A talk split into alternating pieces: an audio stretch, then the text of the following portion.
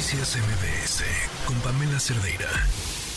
Hablamos justo de las horas intensas que va a vivir el Senado de la República en la agenda legislativa. Está ahí el tema de la desaparición de los 13 fideicomisos del Poder Judicial, un tema polémico. En la línea telefónica tenemos al senador por Morena, Alejandro Rojas Díaz Durán. ¿Cómo está, senador? Buenas tardes. Buenas tardes, Oscar, y buenas tardes al auditorio. Gracias por la invitación. Oiga, senador, ¿usted ha fijado ya una postura en torno a la extinción de estos, de estos fideicomisos del Poder Judicial? ¿Se ha pronunciado por revisar este asunto, este asunto a fondo? Incluso advirtió que podría ser inconstitucional esta medida. Sí, estoy estudiando a fondo lo que aprobaron los diputados en la Cámara, eh, porque el Senado de la República es una Cámara revisora. Nuestra facultad y obligación es revisar con detalle todos los dictámenes eh, que se aprueban en esa colegisladora. Y nuestra obligación y responsabilidad es ir al fondo constitucional si esta decisión está apegada a nuestra Carta Magna y a las leyes reglamentarias, por lo que no tengo la duda fundada de que esta decisión de la Cámara de Diputados eh, fue constitucional o no. Tengo la duda de que no lo sea, no sea constitucionalmente válido que el Senado de la República y el Congreso de la Unión expropie recursos que pertenecen a los derechos adquiridos de los trabajadores del Poder Judicial de la Federación, también a la operatividad y mantenimiento de toda la infraestructura de los tribunales, juzgados, edificios, todas las oficinas del Poder Judicial y su mantenimiento, y también, lo más importante, que lesionemos el derecho al acceso a la justicia de todos los mexicanos. Entonces, lo que estamos privilegiando y debemos privilegiar es el interés del pueblo de México de que tenga el derecho constitucional de una justicia pronta y expedita, honesta y transparente, en con las mejores condiciones. Entonces, eh, eh, estoy todavía revisando también el fondo de los fideicomisos para diferenciar qué es lo que de estos recursos corresponden a, a, todo lo que es el menester del trabajo del Poder Judicial y sus integrantes de todo este poder, y hablo de todos los integrantes, desde Intendencia hasta el Consejo de la Judicatura y la Suprema Corte de Justicia, porque esos recursos son asignaciones presupuestales que ya fueron ejercidas en el pasado, han sido auditadas por la Auditoría Superior de la Federación en la Cámara de Diputados y también eh, no tienen observaciones, por cierto, de la Auditoría Superior de la Federación en, en este sexenio, por decirlo menos. Han tenido dos recomendaciones que han sido subsanadas y diferenciar entre esto y lo que recibe digamos, los ministros de la Corte, que ese es el debate en donde yo coincido con el presidente López Obrador que hay que disminuir los privilegios, las prebendas, las canonjías, pero esas corresponden a otro ámbito y hasta el momento yo no he encontrado en estos fideicomisos que he revisado, este, hasta el momento, no aparecen como ni beneficiarios ni, ni fiduciarios los ministros de la Suprema Corte de Justicia de la Nación. Es decir, esos privilegios, canonjías y, prebendas que, que tiene, eh, en todo caso están en otros rubros presupuestales y coincido que hay que disminuirlo, pero en este caso de los fideicomisos no tiene nada que ver con lo que le estoy comentando. Ok, entiendo entonces que su visión es que esta medida terminaría afectando los derechos de los trabajadores del Poder Judicial y también el acceso a la justicia. Eh, sobre todo eso, al pueblo de México porque la medida que se disminuya su presupuesto y se disminuya y desaparezcan estos recursos que los administra el Poder Judicial de la Federación, este, van a afectar eh, el derecho de los justiciables, como dicen ellos, yo no soy abogado, que somos todos los mexicanos que estamos buscando justicia.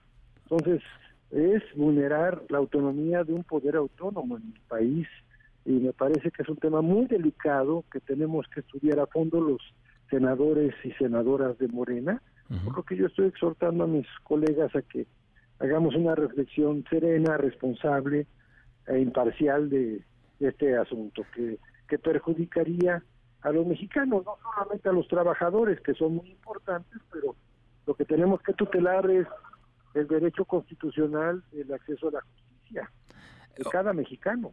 E, esta postura, senador, la comparten algunos de sus compañeros de bancada. ¿Ya habló con algunos de ellos?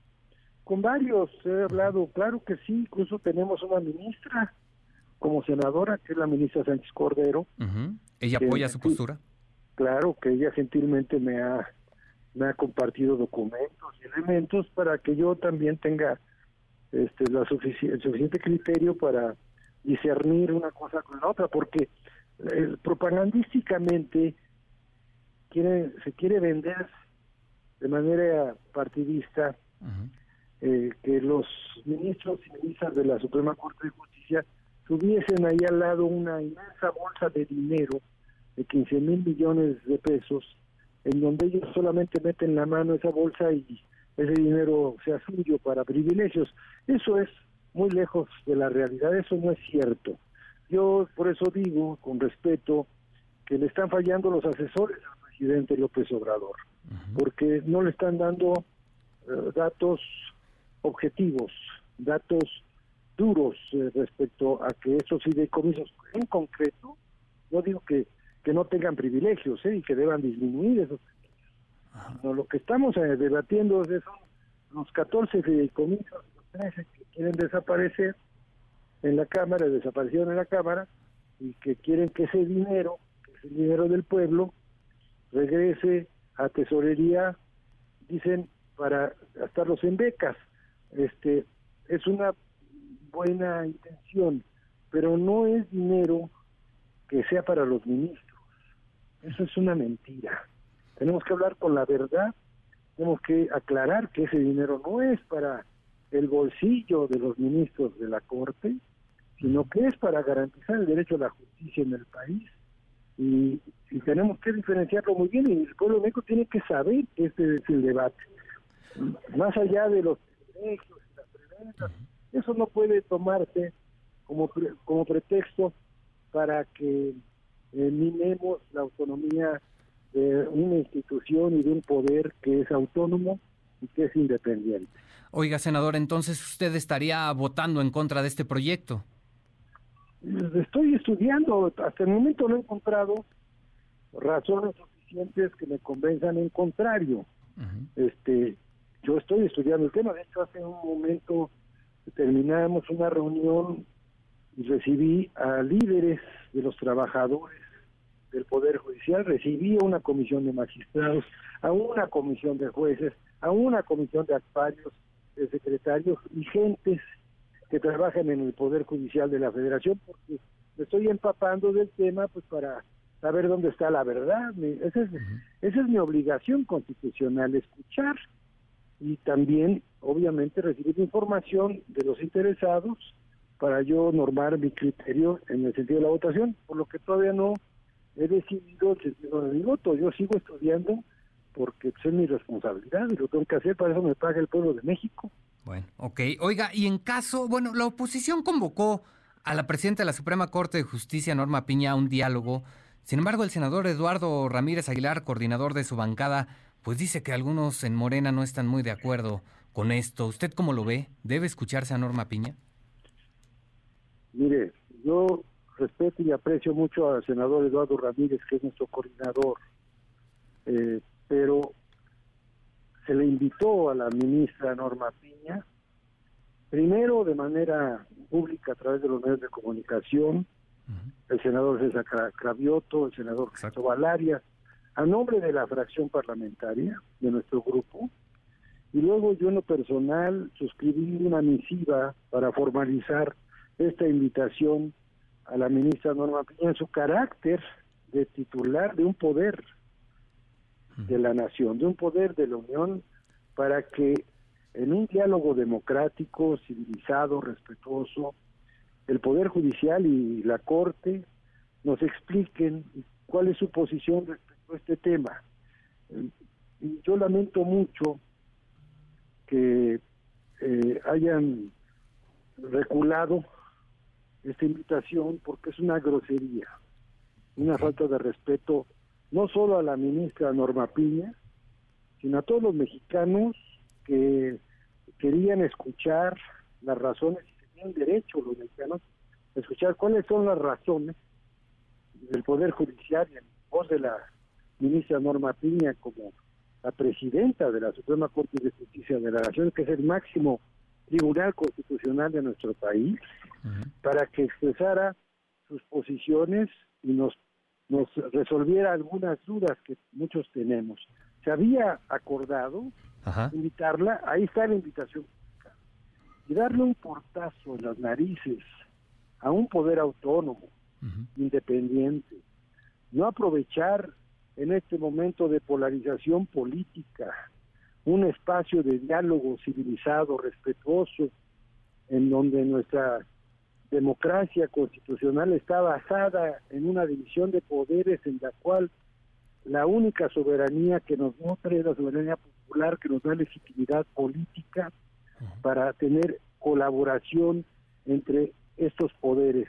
La Constitución no dice que los poderes de la Unión tienen que confrontarse, nos, nos obliga a colaborar entre nosotros para que haya equilibrio y contrapesos. Esa es una democracia constitucional en un Estado de Derecho.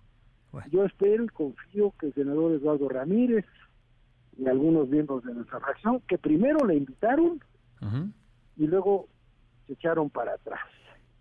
Eso me parece una ofensa al pueblo de México de que el Senado le cierre las puertas a un poder autónomo porque no es una lucha político, ideológica y partidista. Eso es, está en el medio los mexicanos que exigen justicia en este país y que tienen todo el derecho de recibirla y más que tratar de perjudicarlos a los mexicanos hay que beneficiarlos con el diálogo democrático entre poderes. Eso es una democracia. Bien, pues estaremos al pendiente de lo que ocurre el día de mañana. Le agradezco mucho su tiempo, senador. No, al contrario, por la invitación y buen provecho y gracias. Saludos al auditorio. Muchas gracias. Un saludo. Noticias MBS con Pamela Cerdeira.